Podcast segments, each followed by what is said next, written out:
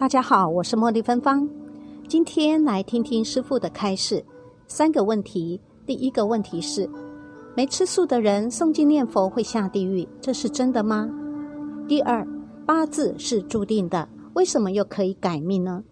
第三，有些人对神通很感兴趣，这样有何不妥？第一个问题问：曾听法师说，没有吃素的人不能诵经念佛。不但没有功德，还会下地狱，这是真的吗？我还没有吃素，只有初一、十五、十斋日跟早上吃素。我平常喜欢念大悲咒跟阿弥陀佛圣号，这样会有罪吗？有什么方法可以补救呢？海刀法师回答：不会的。有时候因缘不具足，没有吃素，但是你以一个惭愧心。说我先来念佛，要来超度这些不得不吃的肉，这也是很好的动机。所谓善业、恶业，不在于你念什么，而在于你的动机是什么。你的动机是希望吃肉的人多消业障，包括你自己。以这样的动机而念大悲咒就很好。如果你不断念，念到一个阶段后，你有这个惭愧心，慢慢的你就会有福报。全天吃素一辈子。吃素，这个还是要努力的念。但是法师这样讲，法师也是个慈悲，他希望大家能够吃素再念经更好。只能站在这个尺度来评断。各位每天都要做供养，但是最主要是你要有这个感受。如果你亲自拿了一千元，牵着一个老人的手说：“老菩萨，这一千块钱给你去吃饭。”那种感受是最重要的。你布施了，也感受到对方的需要，所以你会很欢喜，很欢喜。同样的，各位在做烟供的时候，你也要感受到佛菩萨很欢喜。做的这些是供养，代表是波罗蜜圆满的供养，愿众生都能够离苦早成佛道。你要感受到那种快乐，就像今天你亲自拿着某一个东西去供养到佛陀一样，那一种法喜。因为要把法入心，受戒也好，供养也好，慈悲也好，念佛也好，要入心，乃至佛教讲的空性菩提心，也变成你内心里面真实存在的，这个是最重要的。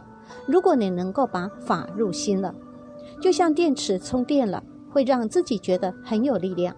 有这个法的力量，你就可以有消除烦恼的力量，消除业力。就像各位受八关斋戒。得到戒体，你能够得到这个戒体，多大的业障都可消除。一日持斋，六十万世的余粮，六十万世的福报。一日持斋，中品终身西方极乐世界，你可以感受自己生命的安全了。来世尊贵，来世升天，远离病苦。这一些要让这个法入心，但是偏偏有时候世间的感受比佛法还强的时候，那就不好了。什么叫世间的感受？例如，某人修到一半跑去谈恋爱了，他觉得那个恋爱的感受太强了，这个佛法的感受力不够，所以就退转了。所以，我们各位，我想各位呢，在这一点一定要不断的思维佛法，把这个法跟你的身心融为一体。那个时候，你就会超越世间的名利，你不会去执着这些了。例如，我要做住持，我要得到多少钱？我希望别人尊重我。法的力量入心了，这个法的力量是一种虔诚，是一种空性，是一种慈悲。所以各位要经常这样真实的观想，要有绝对的信心。佛菩萨接受我们的供养，乃至要把这个功德要回向给众生。第二个问题问：人的八字是注定的。念佛可以改变命运，可是有些人有些神通及神婆之类，他们真是可以将人的命运改变。作为佛弟子，如何才能战胜神婆施的法术，把握自己的命运呢？命运是注定的，神婆又为什么能够将人的命运改变，好命变坏命，好运变坏运呢？班法师答：首先，你是一个佛弟子，皈依佛。皈依法，皈依僧，你对这些神婆神汉，你不要太在意他们，他们没有多少本事的，他们都是一些小法术，虽然可以算点谱，有点小神通，那些都属于邪的范围。我们念佛是光明大道，要知道命运是什么？命运是我们善恶业的一种表达形式，确实是有命，因为我们多生多劫的业力构成了这一世的生命。我们寿命的长短，我们相貌的美丑，我们社会地位的高低，我们财富的多寡，都有命中注定的。但是这个业是由心造的，心能造业，心能缔造命运。但这个命运我也是可以改变的，心改变，业就改变；业改变，命就改变。所以一切命运的改变，都操作在自己手上，不是操持在神婆手上。神婆没有力量使你的命变得更好，你不要听他那一套东西的，他可能会算一算，但算人的主观能动性的变化，也会让他算不准的。有很多算命的人都很有经验，他一般不给出家人算，也不给那些四众弟子算，因为算不准。所以学佛有超越三界、超越五行、超越命运的功能。如果你命运的轨迹是走向坏的一面，你忽然在这个时候发了大菩提心，恳切的念佛，马上就有转换，转为吉祥的这种功能作用。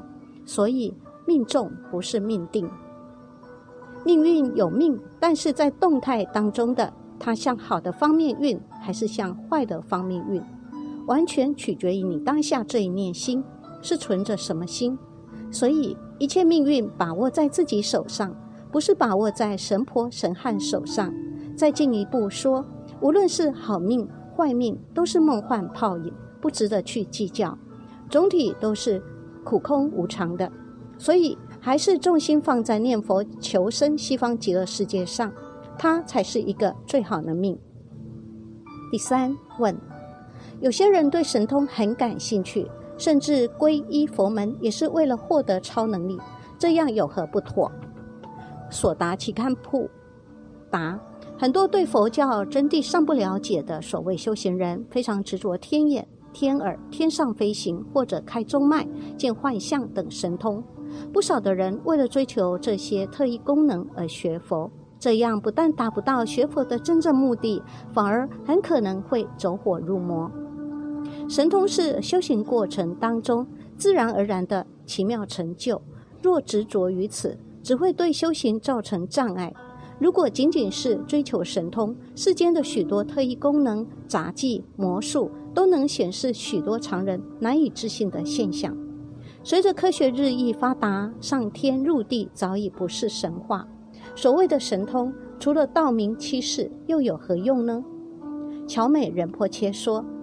手持清净戒律才是最大的神通。葛当派的大德们从来就以隐藏功德为荣。他们有一种说法：隐藏功德者，邪魔不能害。现在世间的人没有神通，也到处炫耀自己有鬼通、魔通。他们不知，若身处五彩缤纷的世间，却不为外境所转，恒持正见，增上出离心、菩提心。才是最大的神通。